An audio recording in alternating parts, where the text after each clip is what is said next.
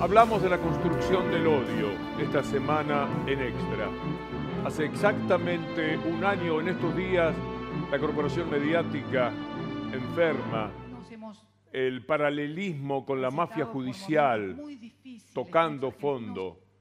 Todo lo que ocurría en la violencia lanzada también por los sectores opositores en materia política, Milman regando de dinero a los violentos que iban a la casa de Cristina Fernández de Kirchner, la policía dejando zonas liberadas o atacando a las personas que estaban vinculadas a Cristina Fernández, así fuera el gobernador de la provincia de Buenos Aires o el propio hijo de Cristina. Todo ese odio era una construcción día por día, como si pusieran un ladrillo y otro y se fueran entusiasmando con lo que podía pasar. Luciani diciendo cualquier disparate, cualquier barrabasada, una idiotez tras otra, sin el mínimo sustento jurídico. Las tapas espantosas del grupo Clarín a las órdenes de Héctor Mañeto. Y lo que cada uno de los políticos, tan modestos intelectualmente en la oposición, decían, iba preparando una situación que perfectamente podía explotar, como sucedió en la mano de un descerebrado de una banda que fue a matar a Cristina Fernández de Kirchner, que lo preparó durante días en Ancas, aupado por la violencia de Revolución Federal. Revolución Federal pagada por los opositores, por la familia Caputo, a nombre seguramente del PRO, un claro interés político. La gente, los provocadores directos, los que iban con megáfonos frente al Instituto Patria o a la casa de Cristina Fernández de Kirchner, haciéndolo eh, por el dinero que les pagaba Milman, seis mil pesos cada uno, jornaleros de la violencia, eso eran. Y arriba, de donde vive Cristina Fernández de Kirchner, una especie de racimo de operadores de la violencia contra ella. Yo no puedo entender que cuento esto y lo puedo hacer sabiendo que ya no nos asombra nada. Usted lo sabe, lo fue eh, de alguna manera masticando, Pasó el tiempo, pasó un año, todavía no sabemos, todavía no tenemos el juicio respecto a las personas que estaban detrás, porque Sabag, ¿qué importa Sabag? Brenda Uliarte, ¿cuál es el interés que tenemos en Brenda Uliarte? En todo caso, que en pocos días estará ante la justicia diciendo que era Mielman el que ponía mucho dinero, pero muchísimo dinero. El recaudador de Bullrich, el hombre del PRO, que cayó en desgracia porque él mismo se autodenunció como una especie de partícipe necesario de todo lo que estaba ocurriendo en aquellos días y que iba a terminar con el intento de asesinato. Los argentinos hemos transitado por momentos muy difíciles, muy trágicos, muy terribles, cuyas heridas aún todavía no se cierran. Necesitamos que esto sea comprendido y además también tienen que entender, más allá de que no les pueda gustar la historia de los partidos a los cuales pertenecemos algunos, por ejemplo, tienen que entender que un país no se puede gobernar enfrentando a unos con otros, no se puede gobernar así. Los argentinos no nos merecemos esto. Y esto no significa no discutir, no, hay que tenerle temor ni a la discusión, ni al debate. Es parte de la democracia, es lo que hace que uno se sienta vivo. No estoy hablando de eso. Estoy hablando del enfrentamiento, del odio, de la estigmatización. ¿Qué diferencia, no? Es muy ostensible, muy claro cómo se piensa de un lado y cómo se piensa del otro. Hay un lado y otro de la vida, de los medios de comunicación y de la justicia, sin ningún tipo de duda, algo muy tajantemente dividido entre esta calidad humana y lo que tuvo que afrontar cinco años después, casi cinco años después, cuando intentaron matarla, hay una distancia colosal. En Telefe, al otro día del atentado, al otro día, llevaron a los violentos, a los criminales, a los que habían procedido de esta manera, todos ellos como una bandita despreciable de descerebrados que habían querido matar a la presidenta. Estaban sentados en Telefe, Telefe les daba el abrigo, el amparo, la comprensión de esos pobres muchachos que estaban sufriendo un ataque feroz del gobierno.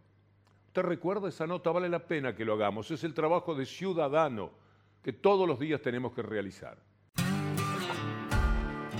Buscamos eh, con mucho miedo eh, porque nos quitan la posibilidad de trabajar y también porque em, nos están culpando de algo que no hicimos. Dicen que somos un grupo terrorista y no, nosotros no tuvimos nada que ver. Cris Roddy, les cuento, eh, los chicos que, la rodean a Ámbar, entre ellos está Nico, que recién estaba hablando, están juntos en este proyecto, venden el microemprendimiento de eh, nosotros de algodones de azúcar. lugares de la ciudad, de algodones de azúcar, sí, nos, buscamos el mango, somos gente laburadora, queremos laburar. Eh, Igualmente Ambar. me gustaría aclarar que nosotros venimos, sí. nosotros venimos porque estamos recibiendo amenazas. Está bien. Eh, o sea, no solo ella, no, no podíamos venir individualmente. Está bien, clarísimo, Nico. Eso es lo que pasa. Entonces estamos siendo amenazados. Jornaleros de la violencia. Ahí estaban los dos eh, personajes que veíamos están detenidos en este momento. Por supuesto falta Caputo, falta Milman, la propia Capuchetti, que no es una jueza, sino es una mujer que está dentro de lo que llamamos prevaricato en la investigación que lleva a cabo. Pero hoy que tenemos datos muy interesantes para compartir con ustedes, lo dijo el propio abogado de Brenda Uliarte. La que ven es Brenda Uliarte, así se llama. Esa muchacha va a declarar dentro de pocos días, según su abogado Carlos Tejeldín, contando cómo Milman era el que distribuía el dinero para mantener la violencia por todo lo alto. Mire, se me acongoja el corazón cuando digo esto, porque tienen tanto poder que siguen caminando tan campantes. Milman anda por ahí con su propio celular riéndose del mundo favorecido por Capuchetti, por el periodismo cómplice que no lo denuncia. Vamos a ver otra vez, tan solo 10 segundos, de Brenda Uliarte, que es la que va a denunciar lo que va a contar inmediatamente Teseldín. Con mucho miedo eh, porque nos quitan la posibilidad de trabajar y también porque em, nos están culpando de algo que no hicimos. Hay cierta información que tiene que ver con ese tema, con el tema de, la gente que estaba en, el domicilio de la, de la vicepresidenta que se manifestaba, que eran pagos por funcionarios de la ciudad de Buenos Aires. Eh, los datos, nombres, cuánto y todo lo tiene que aportar ella en declaración. Bueno, lo que usted me comentaba era que ella había, o seguramente va, va a declarar que estos pagos provenían de gente cercana a Gerardo Milman. Exacto. Así es. O sea, gente que trabajaba o que trabaja con él. Exacto. ¿Para qué se les pagaba? Para asistir, para manifestarse y hacer esas manifestaciones de repudio contra la vicepresidenta. Ah, en contra, claro. Era para ir a hacer la contra, digamos, a los que iban a apoyarla. Esto ya lo sabían y ya se comentaba, pero bueno, ahora falta que ella lo declare y que explique quién era el que pagaba, quién aportaba el dinero, quién lo recibía. O sea que todo eso lo tiene que deponer ella ante la jueza.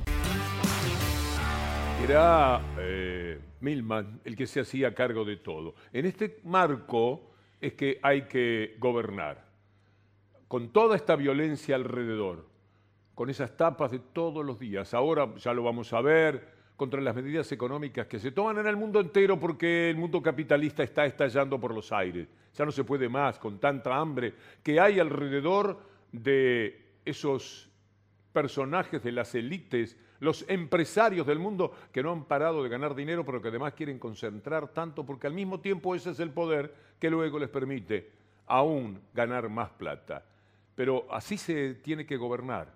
La violencia de las tapas de los diarios, la violencia del PRO poniendo dinero, ya sea la familia Caputo para Revolución Federal, ya sea Milman para los que iban directamente con las antorchas, con los megáfonos, con la capacidad para insultar y que eran convocados por medios de comunicación con Telefe porque pobrecitos los estaban persiguiendo a ellos, a los muchachitos que lo único que hacían era trabajar y estaban ahí victimizándose. Más complicidad no se puede tener.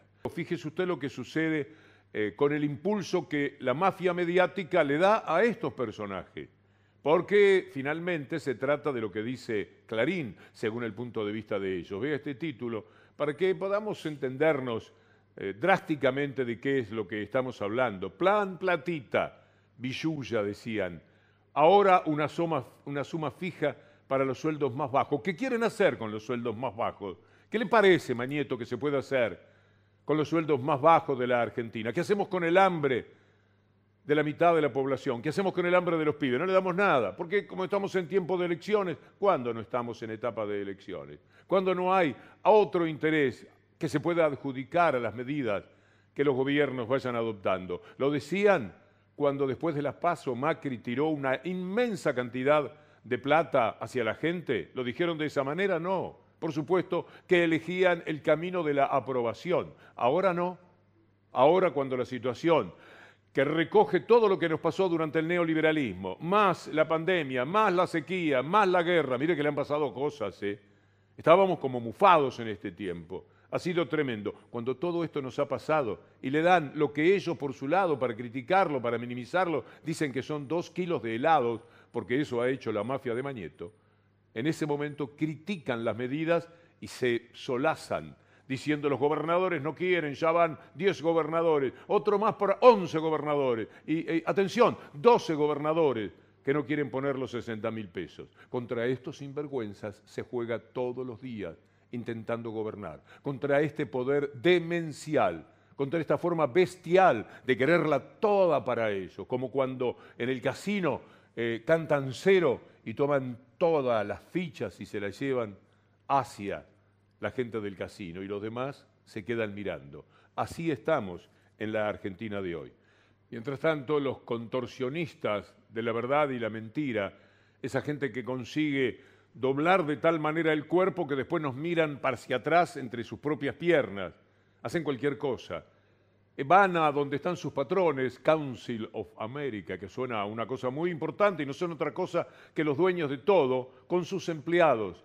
ley está pidiendo la próxima oportunidad, está pidiendo para entrar, presenta currículum, antecedentes de todo lo que como neoliberal ha hecho, y ahí está, esperando que le den el trabajo de presidente esa gente para la que va y habla contra la ley de alquileres, contra la ley de alquileres, contra la pobre gente que en estos momentos tiene que enfrentar, que escondan los departamentos, muchos lo están haciendo, que haya diputados y senadores que van a defender que tienen 20 o 25 departamentos y por supuesto no quieren una ley que va a determinar que ganen un poco menos, por favor. Hay que, eh, de alguna manera, corresponderse alguna vez con ese discurso que le entregan a la gente antes de las elecciones. Es atroz lo que pasa. Bueno, mire lo que Milley le dijo a sus patrones del Council of America. Tiene que quedar claro que si es a todo o nada, cuando se plantea la ley de alquileres, se va por la derogación no por un poquito menos de control, se va por la derogación. Los derechos de propiedad se respetan en serio, no cosméticamente para quedar bien. Circo no de Soleil, sino circo sin sol. De verdad, no hay nada que nos entibie si este personaje va a ser el presidente, a nombre de los que están sentados ahí que no veíamos. En realidad la Cámara tendría que mostrar a todos los que están sentados ahí, que son los verdaderos patrones. Mi ley es una anécdota más tristísima que puede ser dolorosísima para la Argentina durante algunos años. Hablemos de alquileres, pero hablemos en serio. Vamos a utilizar otra vez Alemania, que nos parece un país que permite tener un patrón para la conducta de aquellos países que tienen una alta autoestima. La propuesta de la gente del gobierno es congelar los alquileres por tres años, porque ya no se puede vivir. Es decir, no hay techo, hay que irse de las ciudades. Berlín, el gobierno de la ciudad de Berlín, en la reta de Berlín, que debe ser muy distinto a la reta de acá, compró, ah, se apropió de 230 mil departamentos para alquilárselos a la gente. Con lo cual, aquellos que todavía están en manos privadas, y son muchísimos, tienen que bajar también el precio para que la gente tenga donde vivir, tenga nada menos que un techo. Este desamparo al que nos condena el capitalismo es demasiado doloroso, está llevándonos por delante y se tiene mucha paciencia por parte de la gente. La pregunta siempre será ¿hasta cuándo? Han conseguido eh, llevarse por delante a la democracia, opacarla y lograr, cuando no son gobierno, tener un poder real que resiste al gobierno que representa al pueblo. Entonces en el Congreso no dejan pasar una. Pueden ser los republicanos, puede ser Juntos por el Cambio, pueden ser los adversarios políticos de Lula trabajando siempre para los ricos. Es decir, los ricos consiguieron a través de los medios de comunicación hacerle la cabeza a la gente, envenenarla y conseguir votos de los trabajadores que votan contra sus intereses, a favor de principios que por supuesto escasamente tienen. Y de esa manera construyen parlamentos donde están los representantes de ellos, que hablando mal y pronto son nada más que jornaleros de esos ricos que dominan el mundo. Amigas, amigos, hasta mañana si Dios quiere.